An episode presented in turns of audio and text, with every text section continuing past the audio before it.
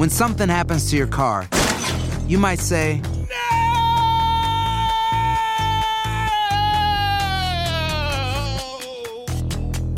My car. but what you really need to say is something that can actually help. Like a good neighbor, State Farm is there. And just like that, State Farm is there to help you file your claim right on the State Farm mobile app. So just remember, like a good neighbor, State Farm is there. State Farm, Bloomington, Illinois.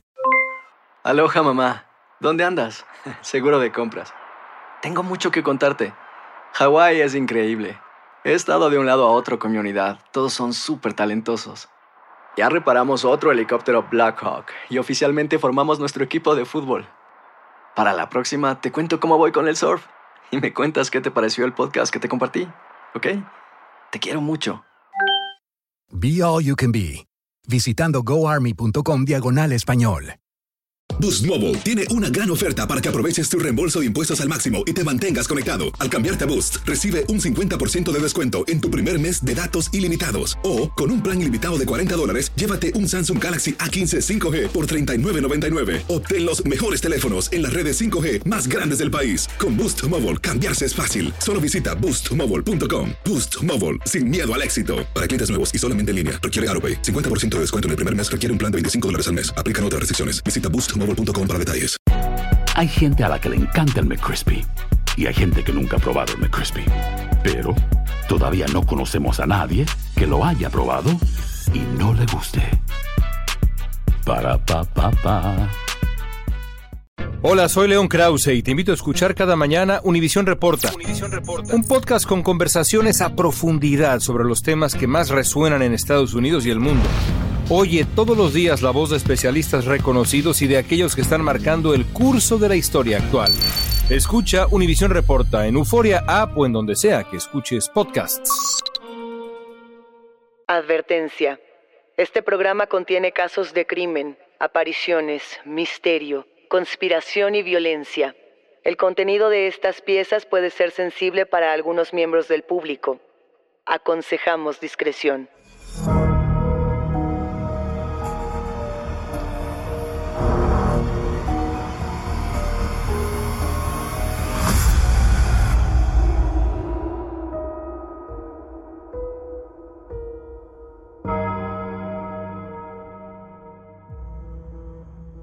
Saludos enigmáticos, bienvenidas, bienvenidos de vuelta a nuestros testimoniales enigmáticos. Este episodio trata absolutamente de ustedes, de sus historias y de aquello que quizá no se atrevían a contar en otro sitio. No se olviden de seguirnos en nuestras redes sociales y también que pueden ponerse en contacto con nosotros para contarnos su historia a través de Instagram, Facebook o enviando un correo a enigmas.univision.net. Recuerden que pueden escucharnos en la app de Euforia o en donde sea que escuchen podcast. Y no se olviden de suscribirse o seguir el show para que no se pierdan ni un suspiro. Hablemos enigmáticos de ciudades, de callejones, de los terrenos urbanos que son ecosistemas donde habitan toda clase de criaturas, vivas y atemporales seres que caminan junto a nosotros por las calles sin que siquiera nos demos cuenta. Hablemos de esas apariciones urbanas que muchas veces hemos escuchado nombrar, pero que quizá no tantas hayamos podido atestiguar. Vamos con tres historias que vienen de la calle, de la convivencia vecinal y de lo que oculta el asfalto en las ciudades. Tenemos un testimonio alienígena de una joven que perdió cuatro horas de su vida sin saber qué fue lo que sucedió. Una fiesta fantasmal que no dejó dormir a los habitantes de un edificio y sí, enigmáticos, un gemelo maligno que se le ha parecido a la misma persona en distintas ocasiones. Así que vámonos directamente a la historia de Julio.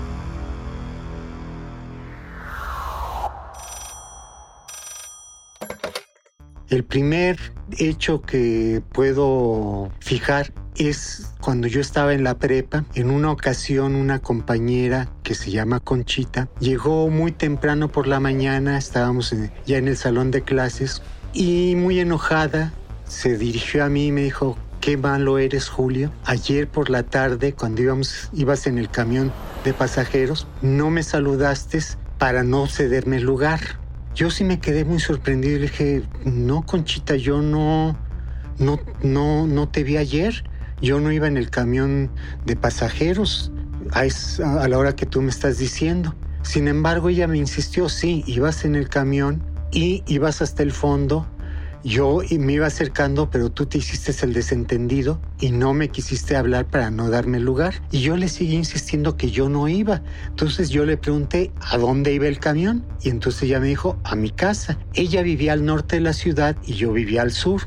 Y entonces yo le dije, ¿qué tenía que ir yo al norte de la ciudad a tu casa si yo vivo al otro extremo? Y sí se quedó sorprendida, sin embargo, ella se quedó siempre con la idea de que yo no la había querido saludar y yo le insistí, yo no iba en ese camión. Otro de los sucesos que se, se hilan a esta historia es ya cuando estaba yo en la facultad, en una ocasión llegué a la casa, se encontraba en mi madre, abrí la, la puerta de la casa y la saludé, mamá, ya llegué. Ella se, se asomó sorprendida a la sala y me dijo, ¿cómo que ya llegaste si, si ya desde hace rato que ya, llega, ya había llegado? Le dije, no, voy llegando apenas. Y ella me insistió, no, llegaste hace como una hora y te metiste sin saludar, sin decirme nada, a tu recámara y te, te acostaste a dormir. Yo todavía me, me, asomé, me dijo mi madre, a tu recámara y ahí estabas durmiendo. Y yo le, le insistí, no, yo acabo de llegar, mamá. Y ella toda la vida insistió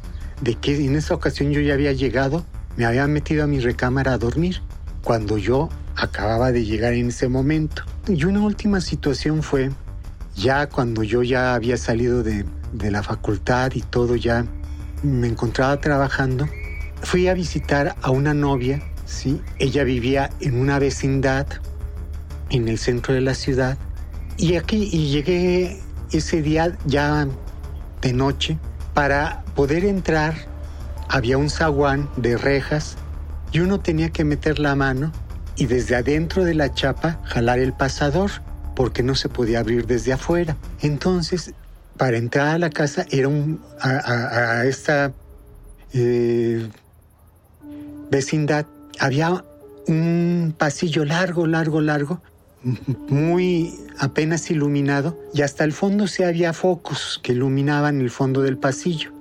Entonces yo metí la mano, traté de abrir la puerta y no y me costaba trabajo. Y de repente vi hasta el fondo que venía alguien caminando lentamente hacia la puerta y yo seguía insistiendo, veía hacia el fondo y seguía insistiendo para abrir la puerta. Y de repente la persona que venía desde el fondo hacia la puerta pasó por un foco y claramente vi el rostro y el rostro de esa persona que venía era yo mismo. En ese momento me quedé helado y petrificado propiamente. Sin embargo, mecánicamente trataba de seguir abriendo la puerta, pero estaba helado totalmente y petrificado.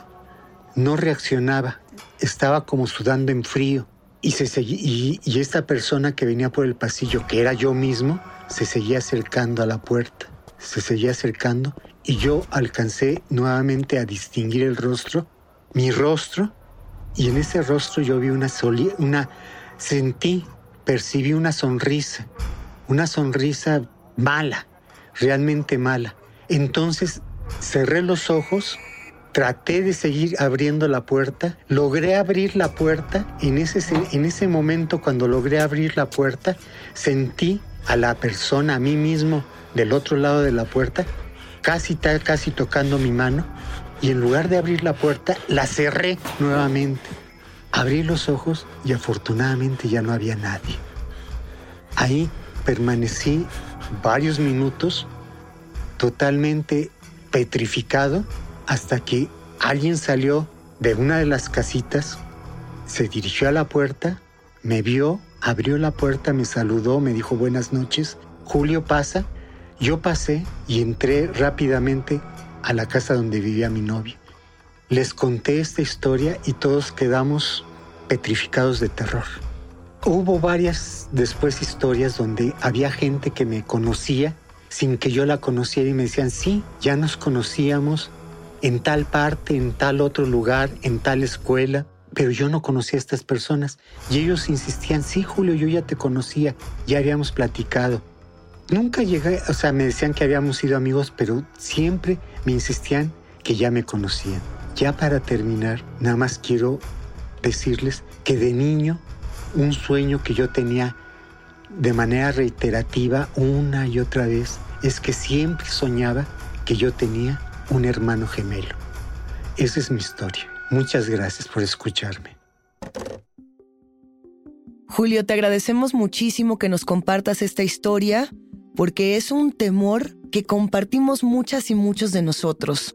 Cuando pensamos en un gemelo maligno como tal, estamos manifestando nuestro temor a la pérdida de la singularidad. Nos referimos a este término psicológico en el que tememos dejar de ser nosotras o dejar de ser nosotros. El miedo a la pérdida de la singularidad es el miedo a dejar de ser únicos en este mundo. Seguramente, enigmáticos, hemos estado cerca de nuestro doppelganger sin saberlo. ¿Qué es un doppelganger? El doppelganger es el doppel de doble, ganger de andante, el que camina junto con nosotros. Es una palabra alemana que se acuñó hace muchos años para describir un fenómeno que inclusive fue analizado por los egipcios cuando se hablaba del Ka, el doble del espíritu, el socias. En algún momento de nuestra historia, este gemelo pasó de ser el bueno a ser el villano, a ser el Hyde de nuestro Dr. Jekyll.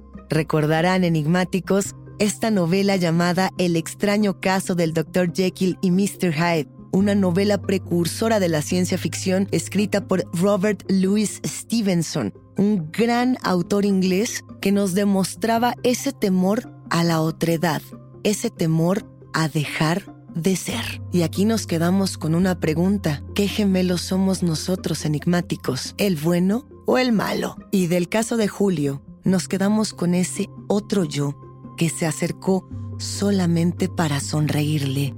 Enigmáticos, este es otro caso en el que podemos atestiguar que hay otros nosotros. ¿Qué podría suceder en este encuentro? Vamos con nuestra siguiente historia. Escuchemos qué fue lo que le sucedió a Eduardo. Hola, soy Eduardo. Quiero compartirte esta historia.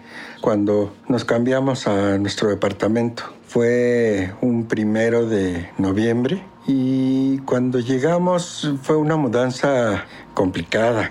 Cuando terminamos eran casi las seis de la tarde y empezábamos a descansar. Cuando empezamos a escuchar ruidos de preparativos de una fiesta, empezamos a oír que subía y bajaba la música. Total, ya por ahí de las 10 de la noche empezó la música constante a un nivel muy alto.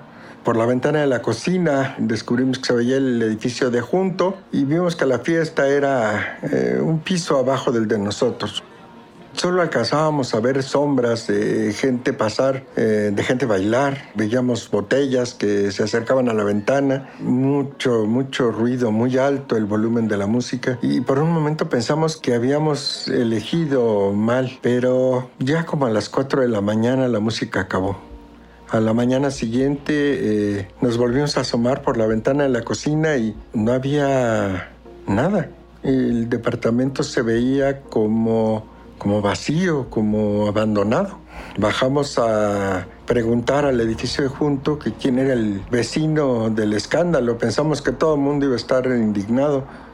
Curioso, primero dijeron que no habían oído nada y después nos dijeron que ese departamento estaba vacío que desde que su dueño había muerto hacía tres años no se había vuelto a ocupar.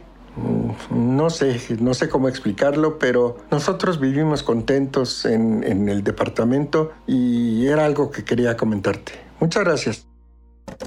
Sabemos que el testimonio de Eduardo nos ha dejado muchas preguntas. Las responderemos después del siguiente corte. Empieza el día con una gran conversación sobre lo que pasa en el mundo y en Estados Unidos. Escucha Univisión Reporta. Reporta. El podcast diario de Univisión Noticias y Euforia, donde hablamos de la política interna estadounidense y de nuestros países de origen, de migración, cultura, economía, todo. Súmate a estas conversaciones auténticamente extraordinarias, auténticamente interesantes y profundas. Soy León Krause y te invito a que escuches Univisión Reporta en Euforia App o en donde sea que escuches podcasts. When something happens to your car, you might say,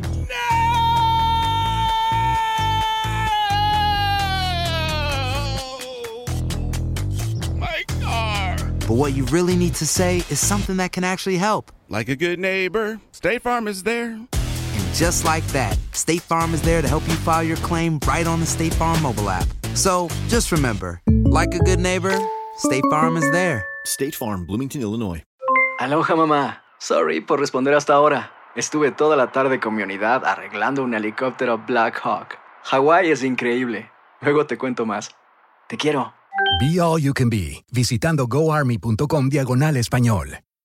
Boost Mobile tiene una gran oferta para que aproveches tu reembolso de impuestos al máximo y te mantengas conectado. Al cambiarte a Boost, recibe un 50% de descuento en tu primer mes de datos ilimitados. O, con un plan ilimitado de 40 dólares, llévate un Samsung Galaxy A15 5G por $39.99. Obtén los mejores teléfonos en las redes 5G más grandes del país. Con Boost Mobile, cambiarse es fácil. Solo visita boostmobile.com. Boost Mobile, sin miedo al éxito. Para clientes nuevos y solamente en línea, requiere AroPay. 50% de descuento en el primer mes requiere un plan de 25 dólares al mes. Aplican otras restricciones. Visita boostmobile.com para detalles.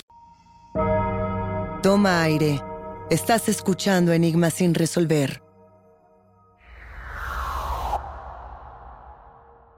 ¿Qué sucedió con el caso de Eduardo?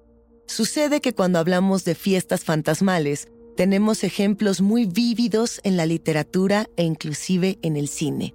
Pensemos, por ejemplo, en una de las escenas más emblemáticas de Stanley Kubrick cuando pensamos en The Shining, en El Resplandor, en aquella fiesta fantasma que nos transporta a un hotel abandonado.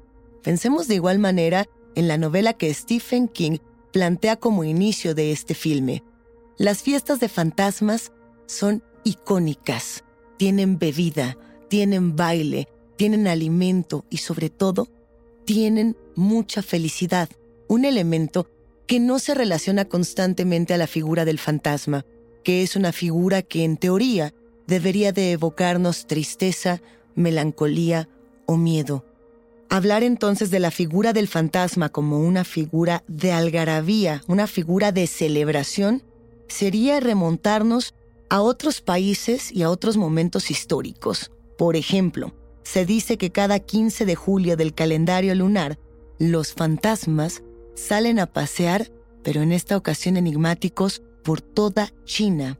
Ese es el día en el que se les celebra y se les deja toda clase de alimentos, arroz crudo, tazas de té, cacahuates, fideos, frutas con cáscara. Es una manera de ofrendarles, pero también de invitarles a que tomen todas las ciudades, a que tomen los pasillos y se apoderen de la tierra. ¿Cómo vive entonces esta experiencia Eduardo? Él se encontraba en un momento de mudanzas y llega a un departamento solamente para encontrarse que en el edificio de enfrente hay una fiesta fantasma.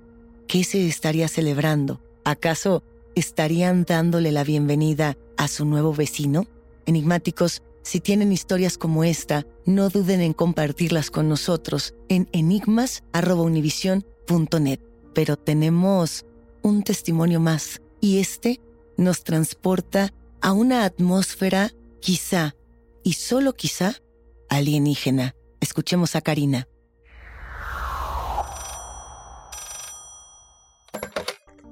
Hola, ¿qué tal amigos enigmáticos? Mi nombre es Karina. Hace algunos años, cuando estudiaba en la universidad, gané una beca para pasar un verano en la Universidad de Texas San Antonio. Yo estaba estudiando arquitectura y aunque la sede de la universidad se encuentra un poco fuera de la ciudad, el departamento de arquitectura se encuentra dentro de la ciudad. Así que todos los días yo tenía que hacer un recorrido desde los dormitorios, que están cerca de lo que es uh, Six Flags, tomaba eh, un pequeño autobús dentro de la universidad, atravesaba un estacionamiento, atravesaba caminando el campus de la universidad, llegaba hasta un estacionamiento de autobuses y de ahí tomaba la carretera para llegar a la ciudad en donde estaba el campus de arquitectura. Todos los días yo hacía este recorrido y para mí era algo muy normal, sabía que me tomaba entre una hora, eh, hora y media, dependiendo del tránsito, de las eventualidades, pero nunca mucho más de eso. Y en, en, aquel entonces yo tenía 19 años y era menor de edad, así que los fines de semana no podía ir eh, de fiesta con mis amigas de la universidad y todos los viernes saliendo de la escuela nos despedíamos en la estación de autobús. Yo tomaba mi autobús, eh, las esperaba en el dormitorio y ellas llegaban pues después de las 2 de la mañana, 3, eh, como es habitual en las fiestas. Pues una noche, un viernes, eh, nos despedimos, como siempre, en la estación de autobús. Yo recuerdo que ese día tomé un poco de tiempo en, en el recorrido, decidí caminar un poco, decidí pasar a la biblioteca una vez llegando al campus del otro lado de la ciudad y estaba yo en la biblioteca, regresé unos libros y cuando salí de la biblioteca eh, percibí que el ambiente estaba un poco más oscuro de lo habitual. No me pareció algo muy extraño, pero cuando iba a cruzar el estacionamiento, que era digamos la parte final de mi recorrido para llegar al dormitorio, las luces de pronto se disminuyeron eh, radicalmente hasta apagarse por completo era muy extraño, pues aunque el lugar está un poco fuera de la ciudad, siempre se perciben eh, luces de la carretera, sonidos de autos, los sonidos de los insectos, de los animales, eh, de la misma gente que estaba en el campus, aunque era tarde, siempre había un poco de gente y no se escuchaba ningún sonido, no se escuchaba absolutamente nada y tampoco se podía ver absolutamente nada, no había estrellas, no había luna, era una sensación de una oscuridad tan, tan profunda que recuerdo haber estirado mi mano como tratando de, de, tomarme de algún poste, de algún objeto para no perder el equilibrio, porque era una sensación desorientadora por completo. En ningún momento me sentí con miedo, no sentí que fuera algo eh, en donde yo estuviera en peligro, pero era una sensación eh, pues un poco perturbadora. Y de pronto Así como se habían ido las luces, empezó con un zumbido como de un generador eléctrico, como si se reactivara todo. Uh, se volvió a prender todo la luz del campus y eh, volteé a mi alrededor. Había un compañero de la universidad que tenía eh, pues su bicicleta y estaba muy asustado, se echó a andar rápidamente preguntando qué había sido eso. Su reacción a mí también me hizo darme cuenta que había sido una situación extraña Así que me eché a correr hacia el dormitorio, corriendo a través del estacionamiento, ya con todas las luces prendidas. Y cuando llegué al dormitorio, estaban mis tres compañeras eh, esperándome, lo cual se me hacía muy extraño porque pues eh, usualmente ellas llegaban muy tarde, los viernes. Y estaban muy preocupadas por mí, estaban eh, muy sobresaltadas, me preguntaron qué, había pasado, que dónde había estado. Y pues para mí era como muy raro, no era, eh, no, entendía yo qué era lo extraño. Más bien yo les preguntaba que por qué habían llegado tan temprano. Y fue cuando me mostraron un reloj y nos dimos cuenta, o yo me di cuenta, que eran casi las 4 de la mañana. Yo a la fecha no puedo explicar dónde perdí esas horas, seis horas de mi vida, eh, pues en un trayecto que usualmente me demoraba una hora y media, tardé cerca de siete horas y esa es mi historia paranormal. No tengo una explicación, nunca me he sentido con miedo al respecto, simplemente es algo que no puedo explicar.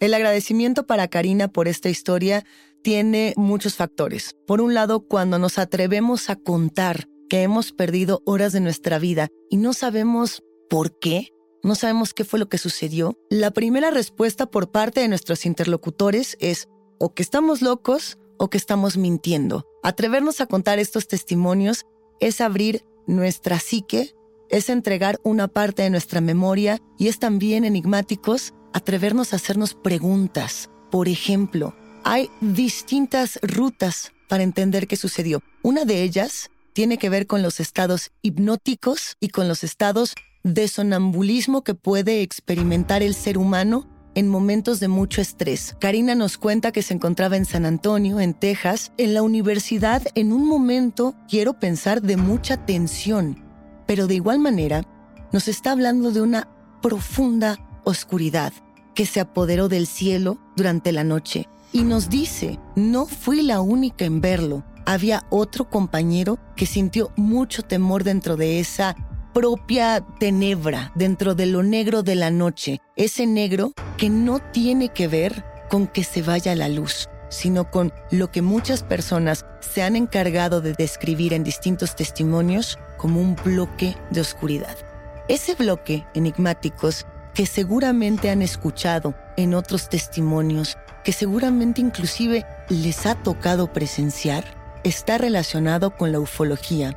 Es una manera de describir las abducciones alienígenas. Y también hay que decirlo, cuando hablamos de abducciones, parte de la personalidad de quienes las experimentan está relacionado precisamente con eso, con el estrés, con la sintomatología de sonambulismo, de estrés postraumático, de traumas psicológicos y de las propias pesadillas. Hay quienes dicen que las personas propensas, por ejemplo, a que se te suba el muerto, son las mismas personas propensas a experimentar eventos de ufología, eventos de abducciones o de presenciar luces en el cielo. Puede ser por un tipo de atención, como puede ser también por un tipo de aprehensión. Cómo sentimos desde nuestro cuerpo situaciones como estas y cómo las interpretamos. Enigmáticos, ¿qué interpretación le darían a una historia donde pasamos entre cuatro y seis horas sin saber nada de lo que ha sucedido con nosotros? Enigmáticos, cuéntenos. Queremos conocer sus historias, sus testimonios, sus profundos temores. Estamos en enigmas.univision.net y en nuestras redes sociales. Recuerden que tenemos Instagram y tenemos Facebook. Recuerden además que pueden escucharnos en la app de Euforia o donde sea que escuchen sus podcasts. Yo soy Luisa Iglesias y nos espantamos muy pronto en el próximo episodio de Enigmas sin resolver.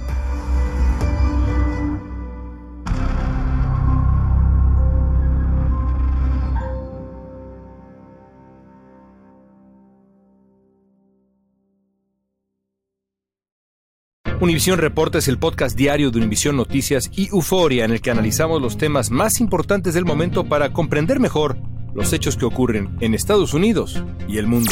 Reporta. Me llamo León Krause. Quiero que escuches en el podcast Univisión Reporta. Óyelo a la hora que quieras y desde cualquier lugar, por Euforia App o donde sea que escuches tus podcasts. Aloha mamá. Sorry por responder hasta ahora. Estuve toda la tarde con mi unidad arreglando un helicóptero Black Hawk. Hawái es increíble. Luego te cuento más. Te quiero. Be All You Can Be, visitando goarmy.com diagonal español. Boost Mobile tiene una gran oferta para que aproveches tu reembolso de impuestos al máximo y te mantengas conectado. Al cambiarte a Boost, recibe un 50% de descuento en tu primer mes de datos ilimitados. O, con un plan ilimitado de 40 dólares, llévate un Samsung Galaxy A15 5G por $39.99. Obtén los mejores teléfonos en las redes 5G más grandes del país. Con Boost Mobile, cambiarse es fácil. Solo visita boostmobile.com. Boost Mobile, sin miedo al éxito. Para clientes nuevos y solamente en línea, requiere AroPay. 50% de descuento en el primer mes requiere un plan de 25 dólares al mes. Aplican otras restricciones. Visita Boost Hay gente a la que le encanta el McCrispy y hay gente que nunca ha probado el McCrispy. Pero todavía no conocemos a nadie que lo haya probado y no le guste. Para pa pa pa. Ahorra más en JCPenney, más tu oportunidad de conocer a Shaquille O'Neal. Este sábado 4 de mayo todos ganan durante la entrega de cupones de 10, 50 o hasta 100 dólares, solo en la tienda mientras duren. De 11 a.m. a 1 p.m., los miembros de JCPenney Rewards tendrán una oportunidad exclusiva de encestar para conocer a Shaq. Habla con un asociado en la tienda o visita jcp.com y conoce más sobre la jugada. JCPenney, vale la pena. Cupón válido el 4 de mayo en selección de estilos. Entrega de cupones solo en la tienda para mayores de 18 años.